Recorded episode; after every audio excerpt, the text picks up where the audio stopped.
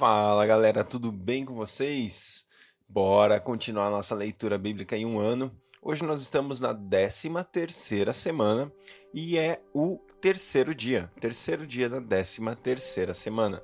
Hoje nós vamos ler Deuteronômio 20, Deuteronômio 21 e também João capítulo 19. Deuteronômio 20, 21 e João 19. Deus, obrigado por mais um dia de vida, obrigado pelo teu amor constante em nós. Deus, obrigado porque o Senhor é fiel. Deus, o Senhor já fez no passado e nós podemos olhar para a história, Deus, para isso que nós temos lendo na Sua palavra, para isso que nós temos percebido, para aquilo que nós temos aprendido na Sua palavra e saber que o Senhor pode fazer de novo. E mais, o Senhor faz abundantemente além daquilo que nós já vimos, pedimos ou pensamos ou imaginamos. Pai, a Tua palavra nos garante a Sua ação, a Sua mão poderosa atuando, Deus, nos nossos dias, no nosso tempo e é isso que nós queremos ver, Pai. Eis-nos aqui, colocamos nossas vidas, nossos corações diante do Senhor, esperando com expectativa em relação àquilo que o Senhor vai fazer, Pai. Muito obrigado pelo teu amor forte, constante e real e fiel nas nossas vidas. Em nome de Jesus. Amém. Deuteronômio capítulo 20. Quando vocês forem à guerra contra seus inimigos e, vier, e virem cavalos e carros e um exército maior do que o seu, não tenham medo pois o Senhor, o seu Deus, que os tirou do Egito, estará com vocês. Quando chegar a hora da batalha, o sacerdote virá à frente e dirá ao exército: Ouça, ó Israel, hoje vocês vão lutar contra seus inimigos. Não desanimem, nem tenham medo, não fiquem apavorados nem aterrorizados por causa deles, pois o Senhor, o seu Deus, os acompanhará e lutará com vocês, por vocês, contra os seus inimigos, para dar a vitória a vocês. Os oficiais dirão ao exército: Há alguém que construiu uma casa e ainda não a dedicou? Volte ele para sua casa para que não morra na guerra e outro a dedique. Há alguém que plantou uma vinha e ainda não desfrutou dela? Volte ele para sua casa para que não morra na guerra e outro desfrute da vinha. Há alguém comprometido para casar-se que ainda não recebeu sua mulher? Volte ele para sua casa para que não morra na guerra e outro se case com ela. Por fim, os oficiais acrescentarão: Alguém está com medo e não tem coragem? Volte ele para sua casa para que seus irmãos israelitas também não fiquem desanimados. Quando os oficiais terminarem de falar ao exército, designarão chefes para comandar as tropas. Quando vocês avançarem para atacar uma cidade, envie-lhe primeiro uma proposta de paz. Se os seus habitantes aceitarem e abrirem suas portas, serão seus escravos e se sujeitarão a trabalhos forçados. Mas se eles recusarem a paz e entrarem em guerra contra vocês, tiem a cidade. Quando o Senhor, o seu Deus, entregá-la em suas mãos, matem a fio de espada todos os homens que nela houver. Mas as mulheres, as crianças, os rebanhos e tudo o que acharem na cidade será de vocês. Vocês poderão ficar com os despojos dos seus inimigos dados pelo Senhor, o seu Deus. É assim que vocês tratarão todas as cidades distantes que não pertencem às nações vizinhas de vocês. Contudo, nas cidades das nações que o Senhor, o seu Deus, dá a vocês por herança, não deixem vivo nenhum ser que respira, conforme a ordem do Senhor, o seu Deus. Destruam totalmente os hititas, os amorreus, os cananeus, os ferezeus, os heveus e os jebuseus. Senão, eles os ensinarão a praticar todas as coisas repugnantes que fazem quando adoram seus deuses, e vocês pecarão contra o Senhor, o seu Deus. Quando sitiarem uma cidade por um longo período, lutando contra ela para conquistá-la, não destruam as árvores dessa cidade a golpes de machado, pois vocês poderão comer as suas frutas. Não, não as derrubem. Por acaso as árvores são gente para que vocês as sitiem? Entretanto, poderão derrubar as árvores que vocês sabem que não são frutíferas, para utilizá-las em obras que ajudem o cerco, até que a cidade, até que caia a cidade que está em guerra contra vocês. Deuteronômio capítulo 21 Se alguém for encontrado morto no campo, na terra que o Senhor, o seu Deus, dá a vocês para dela tomarem posse, sem que saibam quem o matou, as autoridades e os juízes sairão e medirão a distância do corpo até cidades vizinhas. Então, as autoridades da cidade mais próxima do corpo apanharão uma novilha que nunca foi usada no trabalho e sobre a qual nunca foi posto jugo, e a levarão a um vale de terras nunca aradas nem semeadas, e onde haja um ribeiro de águas perenes. Vocês quebrarão o pescoço da novilha. Depois os sacerdotes descendentes de Levi se aproximarão, pois o Senhor, o seu Deus, os escolheu para ministrarem e para pronunciarem bênçãos em nome do Senhor e resolverem todos os casos de litígio e de violência. Então todas as autoridades da cidade mais próxima do corpo lavarão as mãos sobre a novilha cujo pescoço foi quebrado no vale, e declararão: As nossas mãos derramaram este sangue, nem no... as nossas mãos não derramaram este sangue, nem nossos olhos viram quem fez isso. Aceita, Senhor, essa propiciação em favor de Israel, o teu povo, a quem resgataste, e não consideres o teu povo culpado do sangue de um inocente. Assim, a culpa do derramamento de sangue será propiciada. Desse modo, vocês eliminarão de vocês mesmos a culpa pelo derramamento de sangue inocente, pois fizeram o que o Senhor aprova.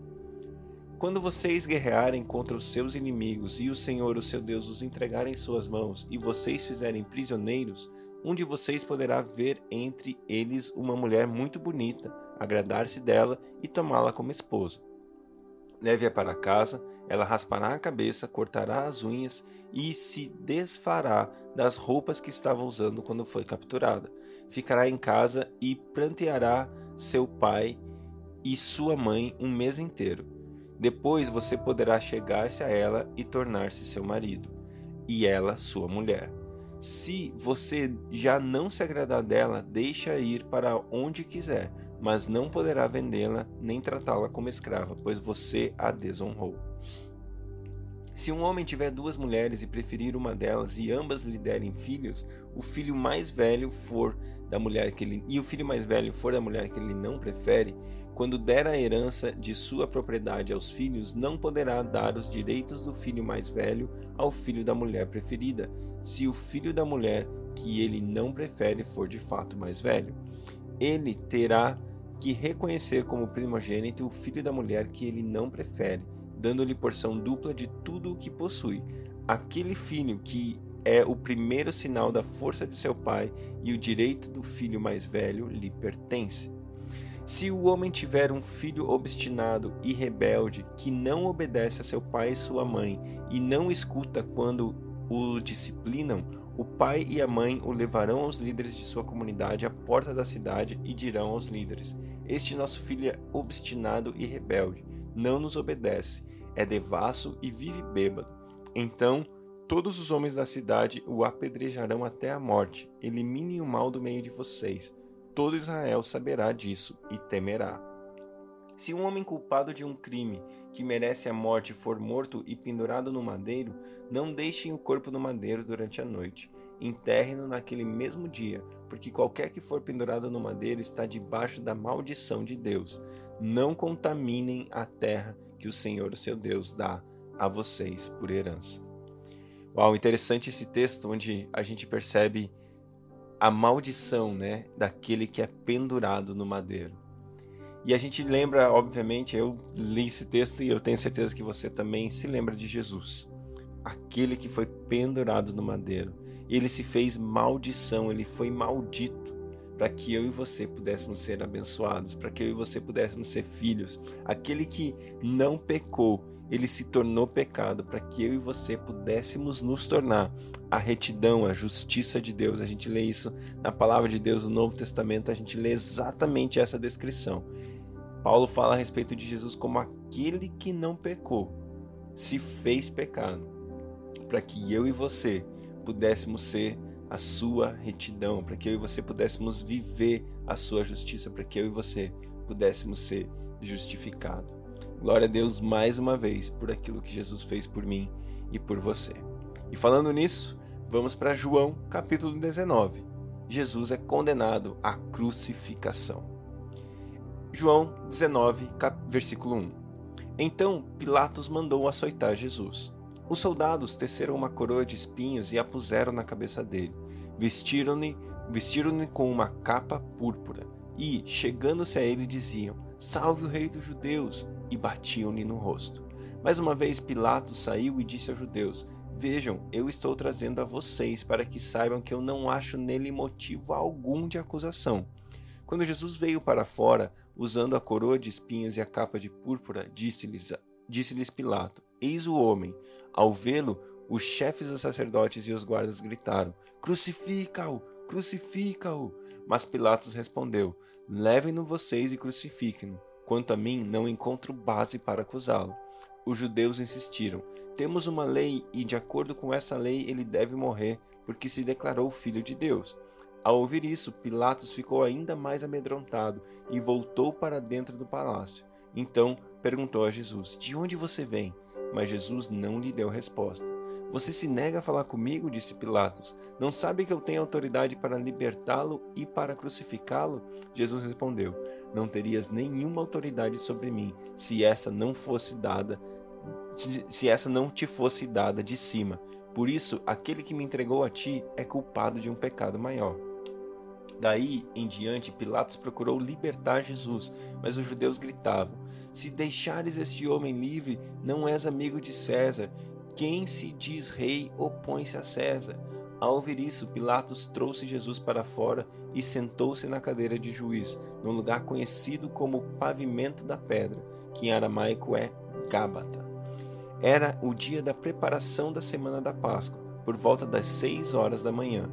Eis o rei de vocês, disse Pilatos aos judeus. Mas eles gritavam: Mata, mata, crucifica-o.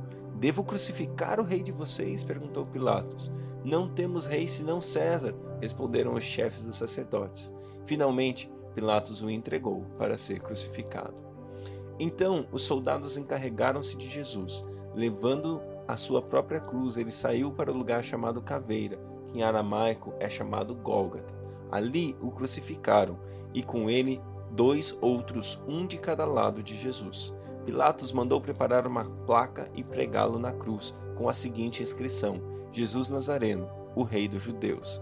Muitos dos judeus leram a placa, pois o lugar em que Jesus foi crucificado ficava próximo à cidade, e a placa estava escrita em aramaico, latim e grego.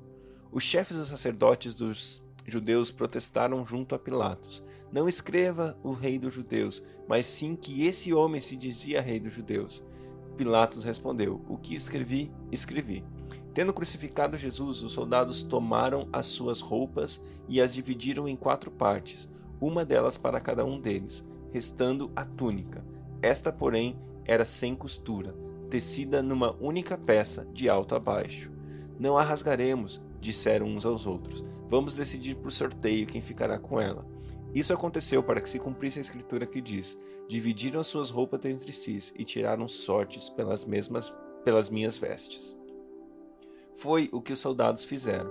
Perto da cruz, Jesus está perto da cruz de Jesus estava sua mãe, a irmã dele, mulher, Maria, mulher de Clopas e Maria Madalena. Quando Jesus viu ali a sua mãe e perto dela o discípulo a quem ele amava, disse à sua mãe: Aí está o seu filho, e ao discípulo: Aí está a sua mãe. Daquela hora em diante, o discípulo a recebeu em sua família. Mais tarde, sabendo então que tudo estava concluído para que a escritura se cumprisse, Jesus disse: Tenho sede. Estava ali uma vasilha cheia de vinagre. Então embedaram uma esponja nela, colocaram a esponja na ponta de um caniço de isopo e ergueram até os lábios de Jesus. Tendo-o provado, Jesus disse: está consumado. Com isso, curvou a cabeça e entregou o seu espírito. Era o dia da preparação e o dia seguinte seria um sábado especialmente sagrado. Como não queriam que os corpos permanecessem na cruz durante o sábado, os judeus pediram a Pilatos que mandassem quebrar as pernas dos crucificados e retirar os corpos. Vieram então os soldados e quebraram as pernas do primeiro homem que fora crucificado com Jesus, em seguida as do outro. Mas quando chegaram a Jesus, constatando que já estava morto, não lhe quebraram as pernas. Em vez disso, um dos soldados perfurou o lado de Jesus com uma lança, e logo saiu sangue e água. Aquele que o viu, disso deu testemunho, e o seu testemunho é verdadeiro. Ele sabe que está dizendo a verdade e dela testemunha para que vocês também creiam. Estas coisas aconteceram para que se cumprisse a Escritura: nenhum dos seus ossos será quebrado. E como diz a Escritura em outro lugar: olharão para ele para aquele que transpassaram. Depois disso, José de Arimateia pediu a Pilatos o corpo de Jesus. José era discípulo de Jesus, mas era secretamente, porque tinha medo dos judeus. Com a permissão de Pilatos, veio e levou embora o corpo. Eles estavam, ele estava acompanhado de Nicodemos, aquele que antes tinha visitado Jesus à noite. Nicodemos levou cerca de 34 quilos de uma mistura de mirra e aloés.